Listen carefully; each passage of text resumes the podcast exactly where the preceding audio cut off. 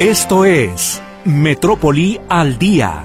Participe llamando al 33 38 13 15 15 y 33 38 13 14 21. WhatsApp exclusivo para mensajes 33 22 23 27 38.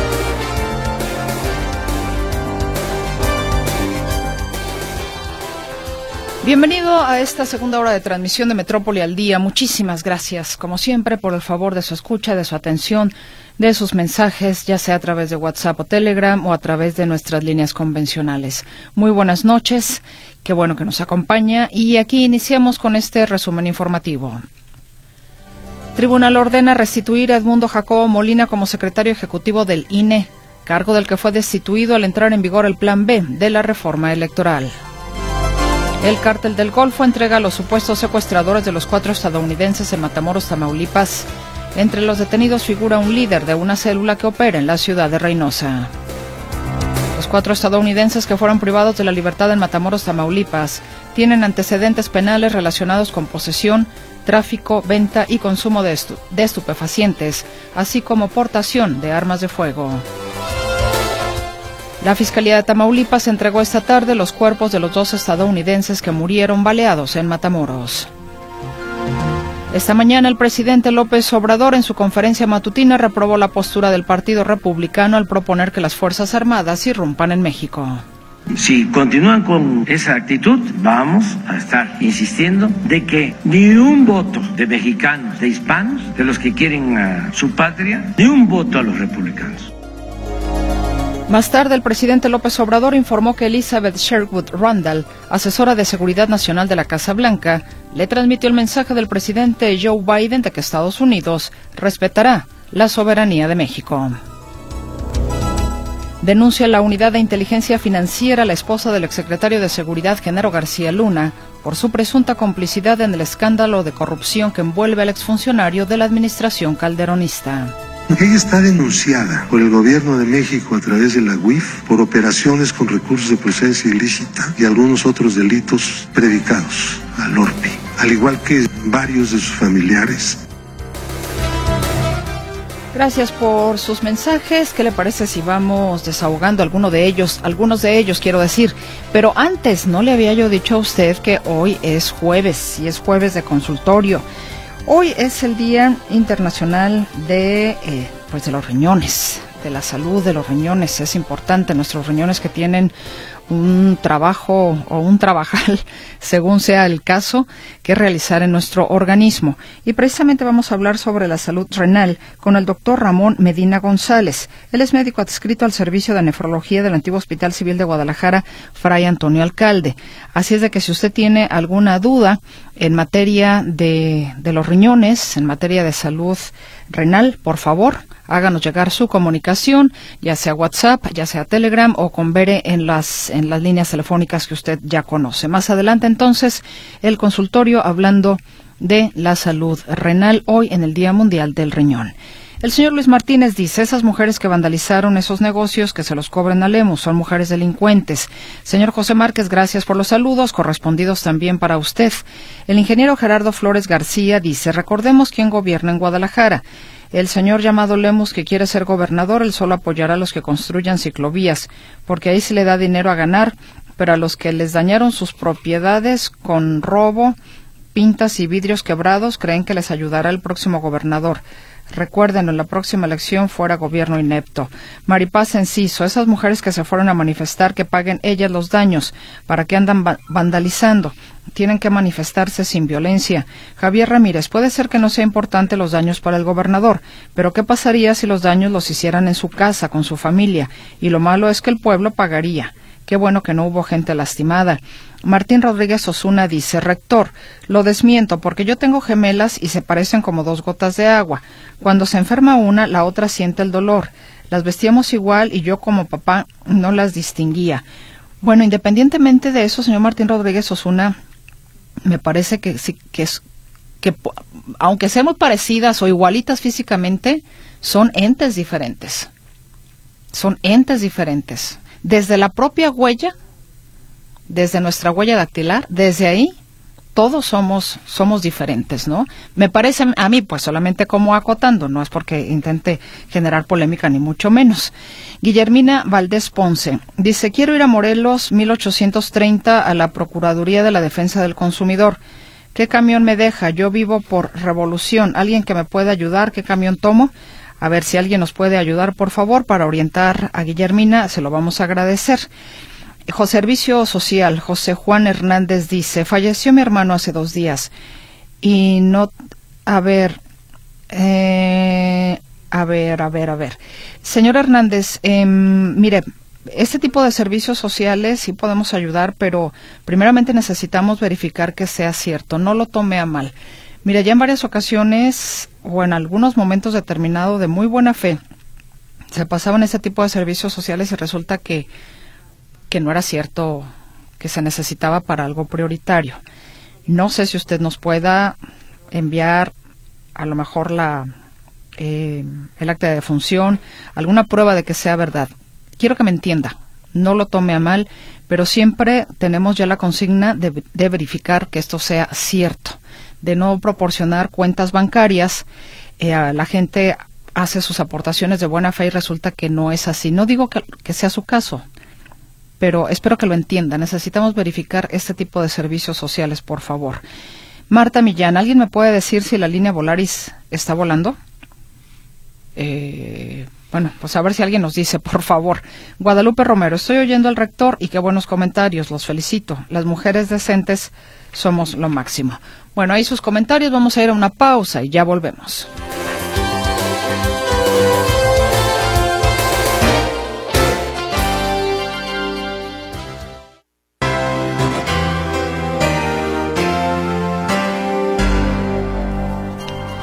Y mi compañero José Luis Escamilla, quien ya está aquí en cabina, y antes de que empieces con tu información, escuchabas el tema pues de esta persona que solicita ayuda, el señor José Juan Hernández, y bien referías que también igual pues pudiera acercarse a Caritas. Puede acercarse a Caritas, puede acercarse al DIF municipal, al DIF estatal eh, o al, eh, a la Secretaría de Asistencia Social a la Secretaría de Asistencia Social allá en la, en la Glorieta de la Normal, en el DIF. Ahí también puede solicitar apoyo. Bueno, y ojalá me entienda, señor Hernández, pero sí necesitamos verificar que esto sea cierto para poderle apoyar. desafortunadamente, Meche, nos hemos llevado, digo, deseamos que no sea su caso, pero la verdad es que nos hemos encontrado con mucha gente que aprovecha la buena fe del auditorio y pues se hace mal uso de las causas sociales de repente. Ahora, eh, estas instancias para eso están. ¿No? Eh, estas instancias de repente hay que sangrarlas y hay que exigirles porque para eso están hechas, para eso reciben recursos, eh, para eso fueron concebidas. Entonces le, le, invitamos a que toque esa puerta. Incluso puede ser mejor que lo que pudiera ofrecerle mm, Radio Metrópoli o el auditorio, ¿no? Pues ahí la sugerencia también, señor Hernández.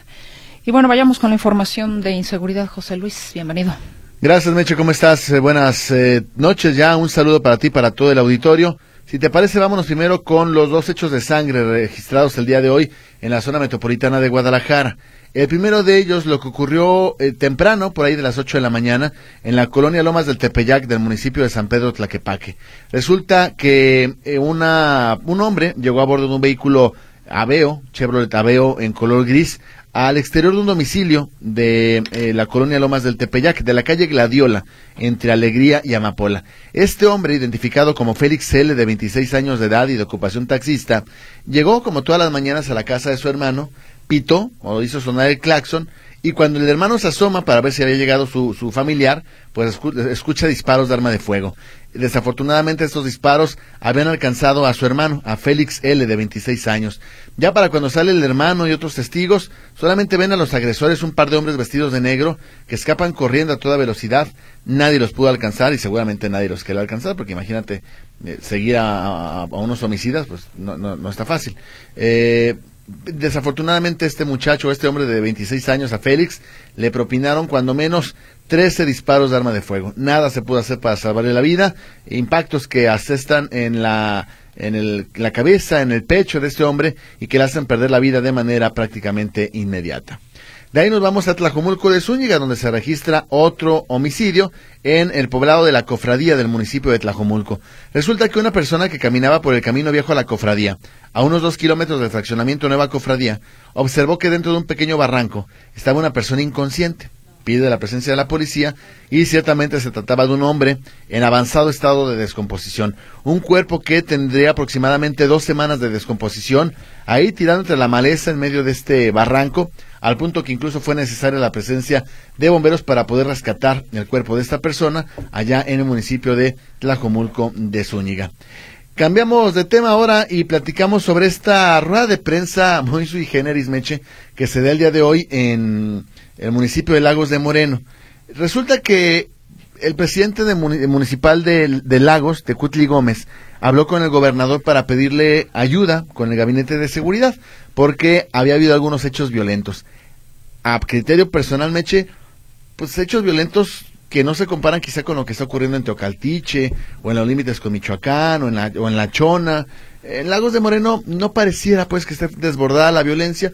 Hay algunos eventos relacionados con carreteras, con robos en la vía pública y demás, pero nada como que ameritara el traslado del gabinete completo de seguridad para allá. Pero bueno, así ocurrió. Afortunadamente fue el coordinador del gabinete de seguridad, fue el fiscal, el secretario de seguridad, el fiscal regional, el general de la 15 zona militar, es decir, fue la plana mayor encargada de la seguridad en Jalisco. Ahí el presidente municipal aseguró que pues hacían lo que podían con lo que tenían, que habían bajado los indicadores, pero que aún así no era suficiente.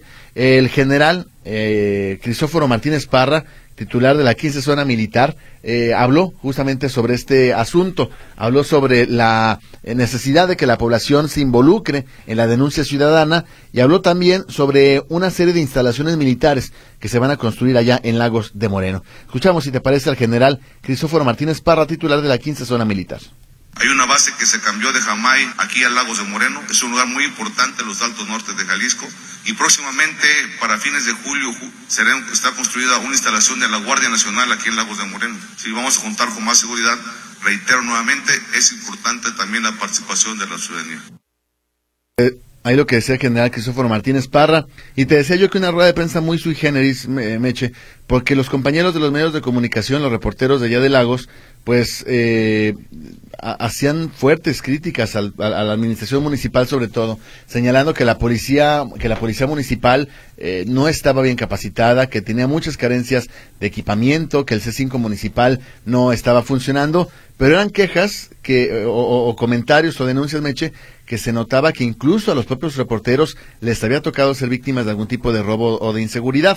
Finalmente hubo una, reportera que por ahí hizo algunas alusiones aparentemente políticas, según dijo el alcalde Tecutli Gómez, y así ante la vista de todos se acabó la rueda de prensa allá en Lagos de Moreno. Pero bueno, se asegura que habrá este reforzamiento de la seguridad en este municipio de la región alteña de Jalisco. Eh, cambiamos ahora de tema y si te parece hablamos sobre este eh, hospital, Meche, este hospital que está trabajando bajo protesta en el municipio de Magdalena. Eh, resulta que los trabajadores del Hospital Regional del municipio de Magdalena están inconformes con la forma en la que está, en la que está trabajando la directora de ese hospital y el administrador. Y es que dicen que estas decisiones están afectando al servicio que se presta al público en general. Así que para la gente que nos escucha en Magdalena, en Tala, en Amatitán, Tequila, en Ostotipaquillo, en el Arenal. Hay problemas en el Hospital Regional de Magdalena, están trabajando bajo protesta, Meche. Eh, habremos de preguntar en la Secretaría de Salud, pues, qué está pasando. Pero, bueno, hay que poner atención porque es una zona que, pues, tiene una alta población y que un hospital no esté trabajando como debiera, pues, sin duda debería llamar la atención de las autoridades. Mi reporte, Meche. Buenas noches. Muchísimas gracias, José Luis Escamilla. Hasta luego. Hasta luego. Participación de nuestro auditorio. Nos dicen, claro que al gobernador no le importan los daños económicos, no le costaron a él, insensible, es lo que comenta Paz González. Nos dice Lilia, yo creo que por unas pierden todas. Pienso que varias mujeres que quisieran manifestar su inconformidad el 8 de marzo no se manifiestan por el hecho de que algunas mujeres vandalizan. Eh, nos dicen también, pásenle la factura a George Soros. Él es el financia los... Ah, caray. ¿Será que es el que financia los movimientos feministas vandálicos? Los movimientos vandálicos dejarán de existir cuando los medios dejen de darle difusión a esos hechos, dice Pancho López. ¿Usted cree, señor López, desde que el hombre es hombre en esta tierra, Ha habido de todo, guerras, actos vandálicos. Y si nos remontáramos a eso, pues no había medios de comunicación. Entonces creo que a veces hay cuestiones como que son muy de la naturaleza humana, que se supone, con el paso de del tiempo, de los siglos, alguna, algunos cambios importantes habríamos de tener en nuestras actitudes, pero a veces parece que pues nos sale justamente el cavernícola, ¿no? No sé si el cavernícola que llevamos todos. En fin, bueno, gracias por su comentario. Buenas tardes. Este gobernador es muy hipócrita, ya lo vería si hubieran afectado un negocio suyo, de algún familiar. Joaquín Ávila, saludos cordiales. Eh, favor de omitir mi nombre. De narcoterror lo sucedido, lo sucedido en, Matamoros, en Matamoros, tierra sin ley y sin justicia en la que se está convirtiendo todo el país, ante la impasividad de las autoridades federales y estatales del partido de la 4T. Secuestran, matan, hospitalizan a los sobrevivientes y liberan a los cautivos, entregando además a los supuestos responsables de los hechos. El surrealismo en México a su máxima expresión. Eh, también nos dice eh, Jorge Flores, si el año que viene los hombres nos organizamos y quisiéramos hacer el 8 de marzo la marcha antifeminista radicales, el señor Lemus dirá, déjenlos, es su derecho. A ver, también por aquí Gonzalo Hernández dice, últimamente vemos a muchos jueces corruptos e injustos y que cobran carísimo. Hoy defienden al reelegido Edmundo Jacobo Molina con sueldo y prestaciones inconstitucionales por ser casi del triple del, eh, a ver, por ser casi del triple del presidente López Obrador. También el ingeniero José Cisneros, a una pregunta que hace una persona del auditorio, nos dice, eh, Volaris está volando. Bueno, muchas gracias, ingeniero Cisneros, muy amable. En otros comentarios, las autoridades estatales y municipales deberían de pagar todos los daños que ocasionaron las mujeres delincuentes ayer por no hacer su trabajo y haberlas detenido. Jesús Arreola afirma ese mensaje. El señor Ortiz dice, solo para decir que esos gobernantes estadounidenses se quedaron acostumbrados a los anteriores gobiernos mexicanos que eran agachones y les permitían servirse de México y ponerle sus condiciones. Bien por nuestro presidente, que les haga ver que tienen que respetar la soberanía de los demás eh, países. Dice eh, Hugo Santos, duda, solicito ayuda para aclararla. Si la placa de mi auto es terminación 8, ¿Cuándo puedo agendar la cita para verificación para no estar con las carreras que están pasando algunos o si puedo agendar desde hoy hasta ese mes que me toca? Muchas gracias. Señor Hugo Santos, no estoy segura. A ver, déjeme decirle, porque la responsable de la verificación, discúlpeme que en este momento se me vaya el nombre, en una entrevista eh, con el maestro Enrique Rodríguez habría dicho que si, por ejemplo, en el caso suyo, que es 8 y que toca ya en, eh, prácticamente en los últimos meses del año, usted podía agendar, podía hacer la podía agendar su cita, perdón. Pero algunas personas nos dicen que, por ejemplo, como es su caso, ok, pues hago la cita desde ahorita, ¿no? Aunque me toque, déjeme ahorita reviso cuál es el mes que le toca a la, a la placa 8 para no, no decir y en todo caso no, no confundir a nuestro auditorio.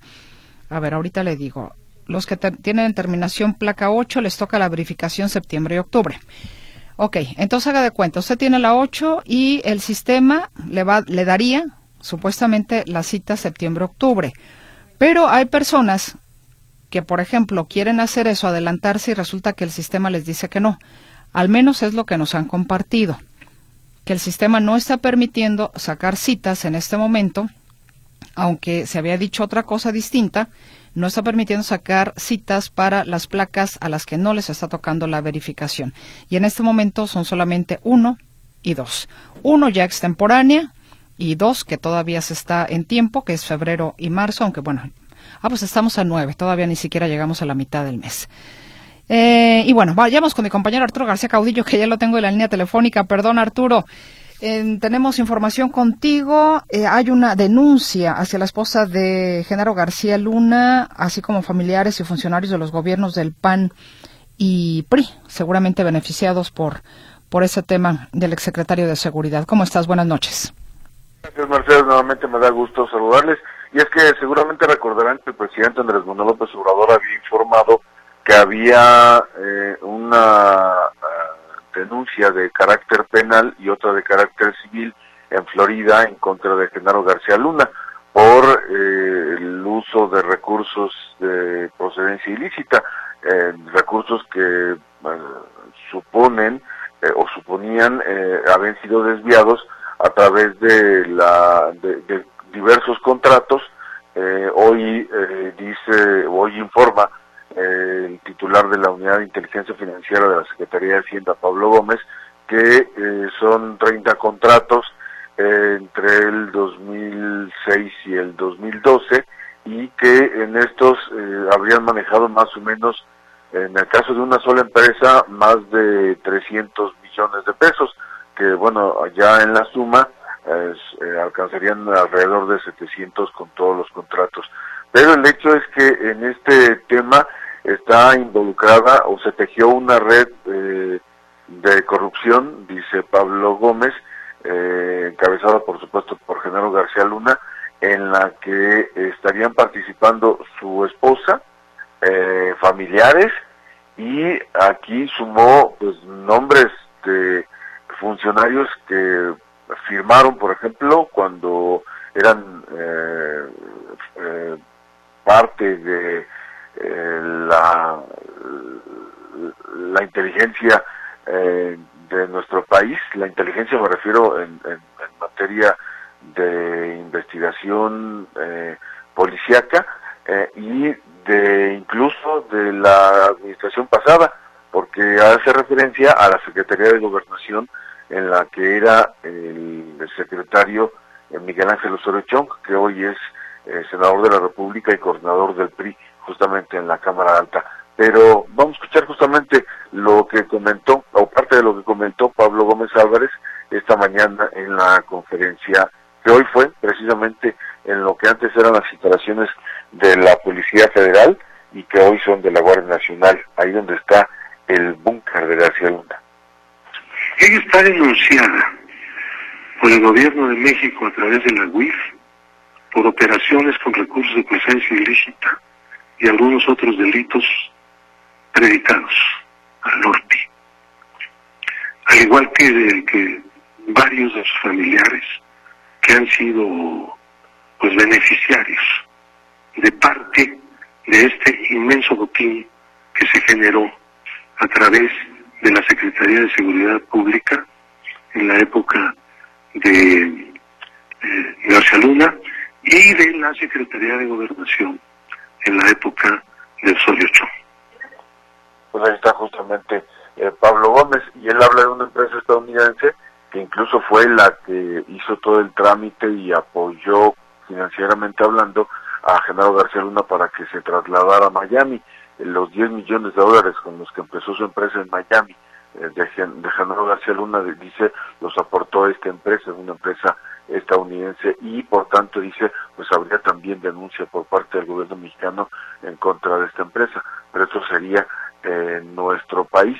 Y pues bueno toda esta situación pues eh, no ha sido bien aclarada porque la, la información ha sido entregada a la Fiscalía General de la República y tendría que ser la Fiscalía la que estuviera emitiendo órdenes de aprehensión y eh, solicitudes ante jueces para justamente que se pudiera detener a todos estos personajes. Una red grande de corrupción, según explicó eh, Pablo Gómez Álvarez, el titular de la, unidad de inteligencia financiera. Y pues en este mismo sentido, en este mismo marco, el presidente Andrés Manuel López Obrador aseguró que pues el, eh, eh, con esto se comprueba y con el juicio a García Luna en Brooklyn, en Nueva York, eh, que el, en, el, en, el sexenio calderonista, es decir, entre 2006 y 2012, pues fue auténticamente un narcoestado. Bueno, yo creo que sí hay elementos para sostener de que imperó durante el gobierno de Calderón un narcoestado, porque fue un gobierno de principio a fin, violatorio de la Constitución, un gobierno, como lo dijimos en su momento, espurio. No hay que olvidar los antecedentes. A Calderón lo impusieron los oligarcas de México y bueno, y, en el, y sin embargo, pues el presidente López Obrador eh, está en el mismo, eh, pues se mantiene en, la, en, lo mismo que dijo desde el principio de su administración, de su sexenio, cuando tomó posesión, que solamente si el pueblo mandataba que se juzgara a los expresidentes, entonces se iba eh, a, a, recurrir a presentar denuncias en contra de los expresidentes. Y en el caso particular de eh, Felipe Calderón dice, pues eh, se hizo en su momento la consulta, el pueblo no pidió que fuera juzgado y por tanto la administración, su administración no va a solicitar que, se juzgue a, Felipe Calderón. Lo único que podríamos esperar, dice, es que eh, de aquí a que sea eh, anunciada la sentencia a García Luna en Estados Unidos, eh, se pusiera de acuerdo con los fiscales y que pues cantara, como dicen por ahí en el argot popular, y pues denunciara eh, se, se, apegara a ser testigo protegido y denunciara tanto a Calderón como a los otros que pudieran estar implicados, tanto funcionarios de México como de los Estados Unidos, porque insiste el presidente López Obrador en que Genaro García Luna era protegido por las agencias estadounidenses que sabían de cómo estaba operando y aún así no hicieron absolutamente nada. Mi reporte, Mercedes. Buenas noches. Muchísimas gracias Arturo, muy buenas noches, que descanses y hasta mañana. Hasta mañana y que tengan buen consultorio. Muchísimas gracias. Arturo García Caudillo, desde la Ciudad de México. Y me recuerda, Arturo, efectivamente que tenemos consultorio más adelante. Hoy, la salud renal. Hoy es el Día Mundial del Riñón, de la Salud Renal. Así es de que le invitamos a participar con nosotros si es de su interés un poquito más adelante. Vamos a la pausa, volvemos.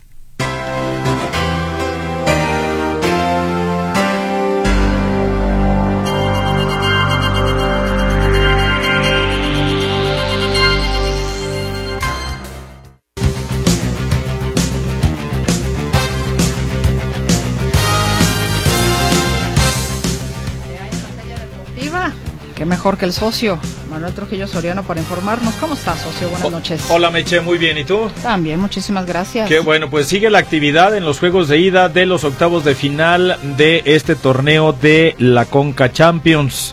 Y tenemos eh, efectivamente actividad en estos momentos allá en Honduras, Motagua frente al Pachuca, minuto 30 de tiempo corrido y el marcador sigue todavía 0 por 0. En cuanto a los rojinegros del Atlas, el día de ayer le recordamos que Atlas pues hizo el ridículo, luego precisamente de este eh, caer cuatro goles por uno frente al Olimpia. Eh, y bueno, pues este, se esperaba que hoy surgiera alguna información en torno a los rojinegros del Atlas. El capitán Aldo Rocha dice que tocaron fondo y que de la situación de eh, el colombiano Julián Quiñones, pues que será eh, que le pregunten directamente a él por qué no quiso jugar, porque esa es la palabra, no quiso jugar ayer en este encuentro. Lo cierto es que, bueno, pues en estos momentos, hasta estos momentos no hay ninguna novedad con los rojinegros del Atlas. Eh, se supone, se supo que el día de hoy hubo una reunión entre la directiva, parte del cuerpo técnico, el mismo plantel y que tuvieron una práctica esta tarde. Pero el equipo no ha informado absolutamente nada hasta este momento. Vamos a escuchar parte de lo que comentaba Aldo Rocha eh, al decir y al reconocer pues que habían tocado fondo luego de esta goleada que recibió el conjunto rojinegro. Aquí lo escuchamos. Bien, en realidad tocamos fondo, lo hemos hablado, son situaciones internas en las cuales tenemos que manejar de mejor manera y es muy notorio, ¿no? Entonces, a revertir la situación, la única manera en la cual lo podemos revertir, ya lo hablamos nosotros, es uniéndonos todos, dejar los egos de lado y, y digo, afrontar de la mejor manera los partidos que se vienen. Imagínese, usted ya tocaron fondo y hay que dejar los egos de lado, lo cual nos habla pues de la problemática que se vive allí de manera interna en el vestidor de los rojinegros del Atlas. Pero hasta este momento, pues como si nada hubiera ocurrido y el Atlas por lo pronto pues ya tuvo hoy su primera práctica pensando en el juego de pasado mañana, cuando reciba a los Panzas Verdes de León, en la continuación del torneo casero, donde las cosas andan, usted ya lo sabe también, pues no de muy buena manera para la causa de los rojinegros, porque suman nueve partidos sin poder ganar, eh, solo una victoria cuando iniciaron su participación, y pues vamos a ver qué ocurre en las próximas horas, a ver si hay humo blanco, humo negro o simplemente no hay humo con los rojinegros del Atlas, que, insisto, ayer fueron humillados de esta manera al perder 4 por 1 de parte del Olimpia. Y bueno, vamos ahora al reporte en torno a las Chivas del Guadalajara. Martín Navarro nos tiene lo siguiente. Adelante. Hola, ¿qué tal? Gracias y muy buenas noches. Bueno, pues el día de hoy Chivas cerró preparación para el día de mañana abrir la actividad de la jornada número 11 de la Liga MX de visita a los Camoteros del Puebla. El técnico del rebaño, Belko Paunovic, aseguró que el equipo está buscando una nueva victoria, lo que significaría la quinta consecutiva en el torneo. Además, Paunovic aseguró que la recuperación de Alexis Vega va muy bien y estaría de regreso en el Clásico Nacional contra América.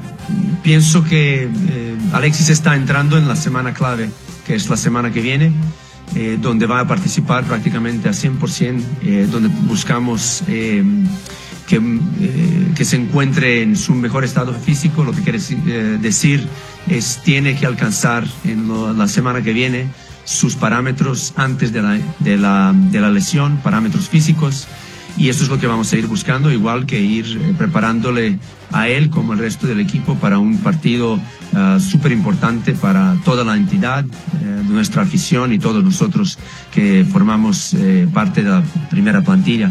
Paunovic también habló sobre el caso de la lesión de Isaac Brizuela y asegura que también está próximo a regresar. Cone está trabajando ya en su última fase de, de antes de reintegrarse con el resto de la plantilla. Está una semana detrás de Alexis Vega, por lo tanto él va a pasar por el proceso que Alexis eh, estuvo esta semana. Eh, para él empieza la semana que viene y para él, eh, si no hay una evolución tremendamente milagrosa, ¿no? No estamos contando para el partido del clásico, pero sí para los partidos en Estados Unidos las palabras de Paunovic. Así que mañana Chivas se enfrenta al Puebla por la jornada 11 de la Liga MX.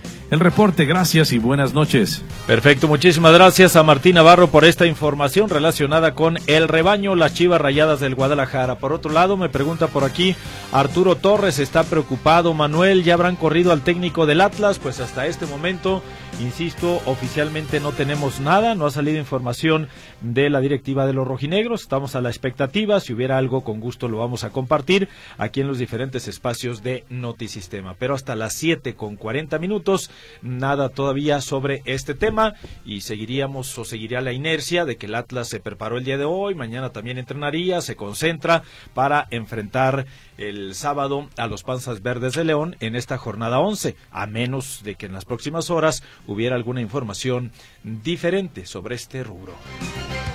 Y arrancaron hoy los juegos de ida de los octavos de final de la Europa League. El Manchester United venció con autoridad al Betis de España 4 por 1 en Old Trafford con goles de Rashford, Anthony Fernández y Wigorst.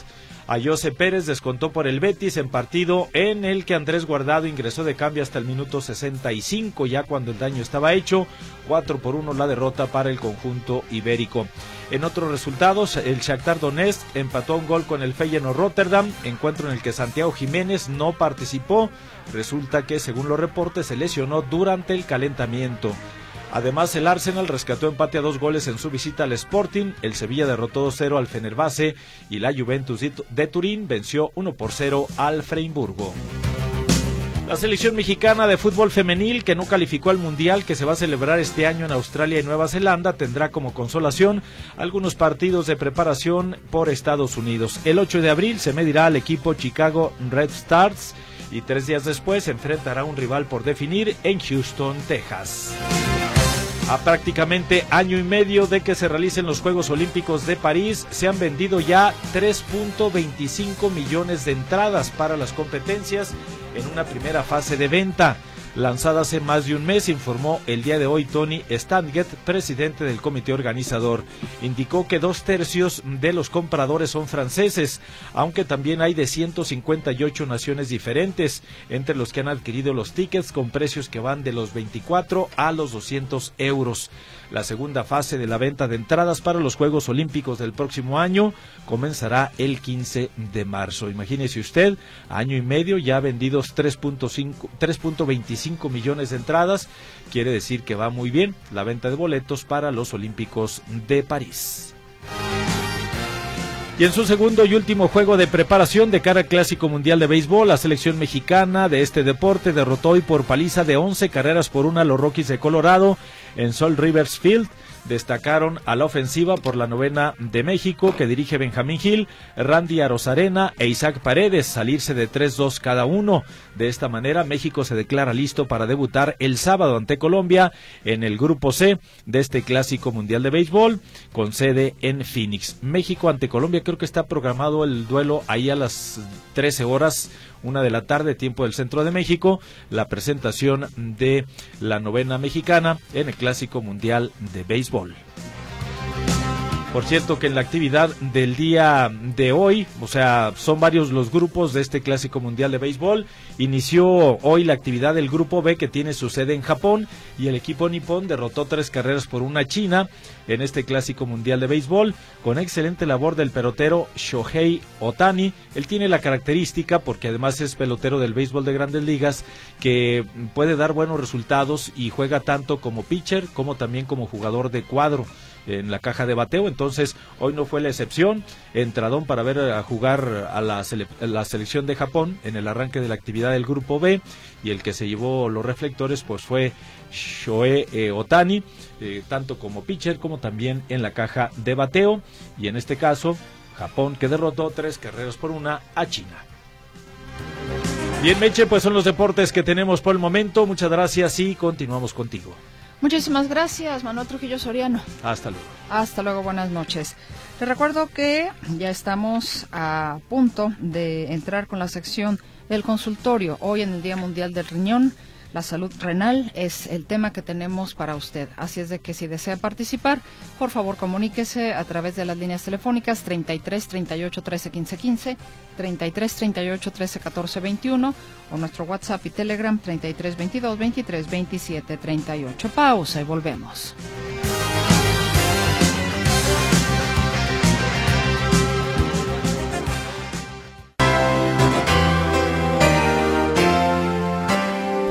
Había una persona del auditorio que nos preguntaba por la verificación de su automóvil placa terminación 8 y amablemente la señora Maldonado nos comparte lo siguiente. Con relación a la cita para la verificación, mi esposo tiene terminación 4 y en febrero sacó cita para el mes de abril, que es cuando le correspondería efectivamente al esposo de la señora Maldonado llevar a su automóvil a verificar.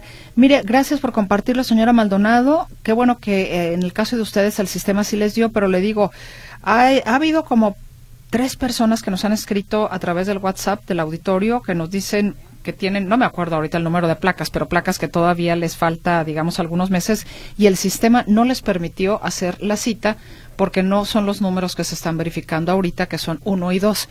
Entonces, pero bueno, qué bueno, no sé si se saturó, no lo sé, pero le agradezco enormemente, señora Maldonado.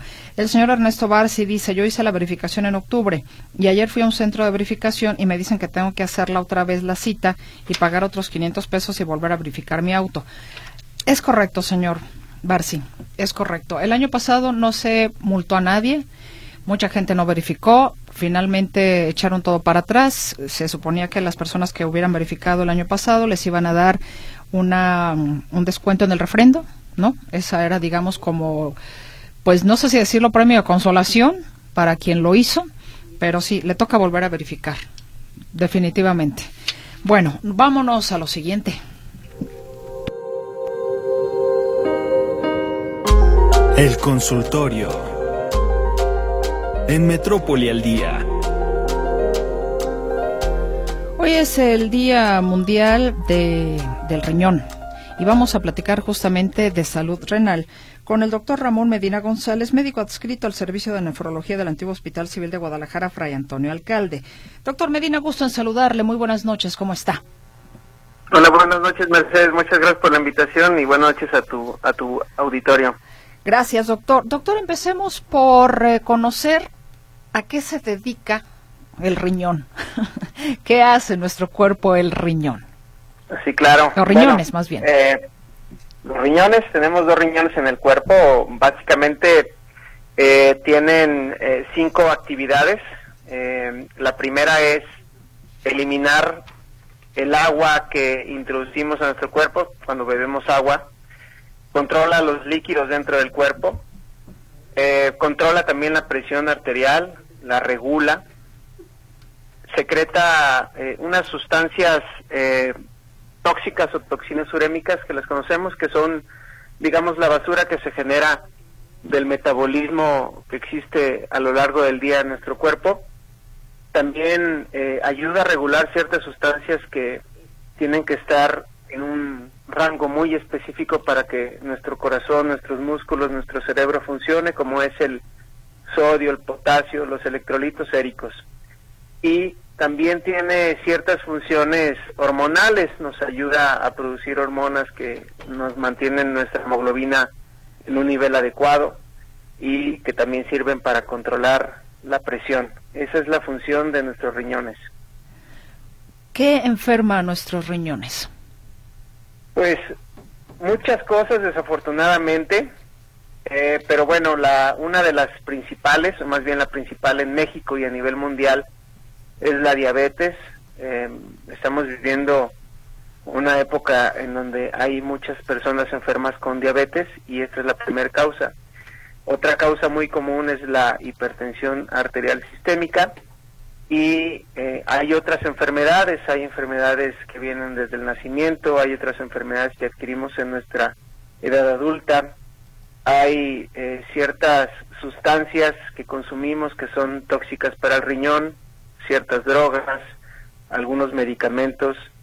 Eh, cuando nos automedicamos, por ejemplo, eso también puede producir enfermedad renal. Se refiere, doctor, por ejemplo, drogas, eh, cigarro, eh, sustancias, el, alcohol. El tabaco es una de ellas. Eh, otras drogas eh, que no son legales, como la cocaína, el cristal, eh, e, ese tipo de drogas también la pueden, los pueden dañar. El alcohol, el refresco.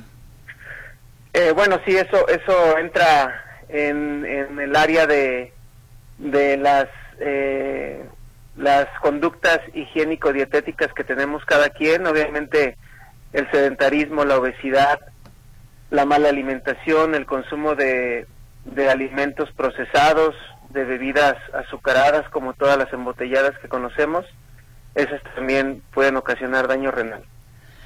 Cuando, eh, ¿Los daños renales son silenciosos, doctor? Sí, eh, la enfermedad renal eh, puede desarrollarse a lo largo del tiempo y nuestros riñones van perdiendo función. Esto hablando específicamente de la insuficiencia renal crónica o enfermedad renal crónica.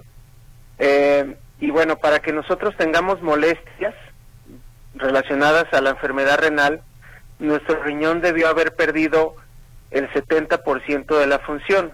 Es decir, que más o menos cuando nuestros riñones empiezan a trabajar al 30% o menos, es cuando pueden venir ciertas molestias. Y el riñón empieza a perder las funciones que acabamos de mencionar, entonces los pacientes pueden tener manifestaciones como empezar a, tener edema o hinchazón en las piernas o en los brazos o en el estómago, en la cara, pueden empezar a tener eh, hipertensión arterial o, o, a descontrolarse su presión arterial y pueden llegar a tener acumulación de las toxinas que mencionamos o eh, una disregulación de los electrolitos séricos que también pueden dar manifestaciones como calambres, como alteraciones en, en el corazón. Los síntomas entonces aparecen cuando ya el riñón está dañado. Exactamente. ¿Qué debemos sí, hacer para prevenir? Toda, me imagino que todo lo que nos enumeró al principio hacer justamente todo lo contrario. Exacto, todas las recomendaciones que a todos nos hacen bien, no hay ninguna que esté contraindicada en una persona sana, tenga enfermedad o no.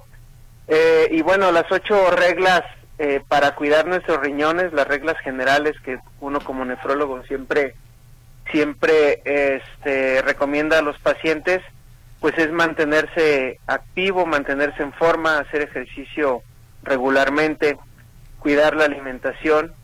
En caso de tener estas enfermedades eh, que causan la enfermedad renal como la diabetes o la hipertensión, pues es muy importante que desde un principio eh, tomen las riendas, es decir, controlen sus niveles de azúcar, controlen sus niveles de presión arterial. Eh, hay que evitar el consumo de sustancias que sean nefrotóxicas, como las que ya comentábamos, el fumar, eh, evitar utilizar drogas. Eh, hay que no automedicarse y evitar el consumo de remedios caseros, medicamentos eh, naturistas que pueden estar también poco regulados y pueden representar un riesgo para la salud. Doctor, tengo mucha participación. Si con algunas respuestas cortas podemos ayudar al auditorio, por favor.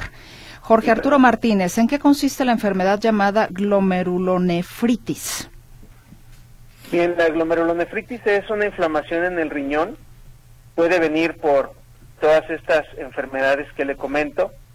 Son, son situaciones en, la que, en las que el riñón se inflama, disminuye la función y esto puede llegar a ser eh, agudo, es decir, puede llegar a ser transitorio y puede llegar a ser reversible. En todo caso, pues ir con un médico y abordar las causas que pueden estar sucediendo uh, para que el riñón se inflame va a ser muy importante también para asegurar pues que el riñón recupere algo de la función o toda la función. ¿Cuál es la diferencia entre enfermedad renal crónica y aguda? Preguntan a María Zúñiga. El tiempo en que se instala el daño, es decir, una enfermedad renal crónica llega a suceder después de mucho tiempo, meses o años, después de tres meses en adelante, y un daño renal agudo viene por asociado a otras enfermedades que nos enferman eh, de un día para otro, pueden ser infecciones, por ejemplo, puede ser algún medicamento que nos haga daño, y el riñón se lastima mucho en poco tiempo, en días o en semanas, y, y bueno, e, esa es la diferencia. Anónimo, ¿qué es la creatinina en ácido úrico y la urea y qué relación tienen con la función de los riñones? Eh, la urea y la creatinina son eh, las dos sustancias que medimos más eh, convencionalmente y se refiere a estas sustancias que platicábamos al principio que se generan por el metabolismo de todas las células de nuestro cuerpo. Es como la basura que se genera que se tiene que ir por la orina. Cuando los riñones fallan, el, el, la, urea y la creatinina se elevan. El ácido úrico también se puede elevar y, y, se puede elevar relacionado con otras enfermedades como la gota, por ejemplo, que ese es un problema del metabolismo, el cuerpo no puede deshacerse del ácido úrico, o por alimentos ricos en, en azúcar, en, en fructosa o en proteínas. Lupe Castañeda, un porcentaje de creatinina de 1.58 en una mujer de 58 años, ¿qué debe de hacer o qué nivel o en qué nivel se encuentra de salud renal? La creatinina normal debe de ser eh, por debajo de 1.2, un nivel mayor a ese debería pues de, investigarse la causa, si es por alguna enfermedad relacionada como la diabetes o la hipertensión, pues tiene que ir con su médico para ver cómo están sus niveles, ver que también controlada está y o buscar otras causas del por qué la creatinina se está elevando. Gonzalo Hernández, mi papá tiene falla renal del 30% y toma para la hipertensión en el april, amlodipino y losartán. ¿Cuál daña más al riñón? Ninguno daña el riñón, este, al contrario, si controla bien su la presión arterial puede beneficiar que el riñón esté más desahogado. La combinación de nalapril con losartán no es algo convencional, así que le, le, sugiero pues que vaya con un nefrólogo. Doctor Medina, le agradezco enormemente. Se nos acabó el tiempo y ofrezco una disculpa a las personas que se me quedaron en el, en el tintero con su inquietud. Muy buenas noches. Muchas gracias. Buenas noches. Buenas noches.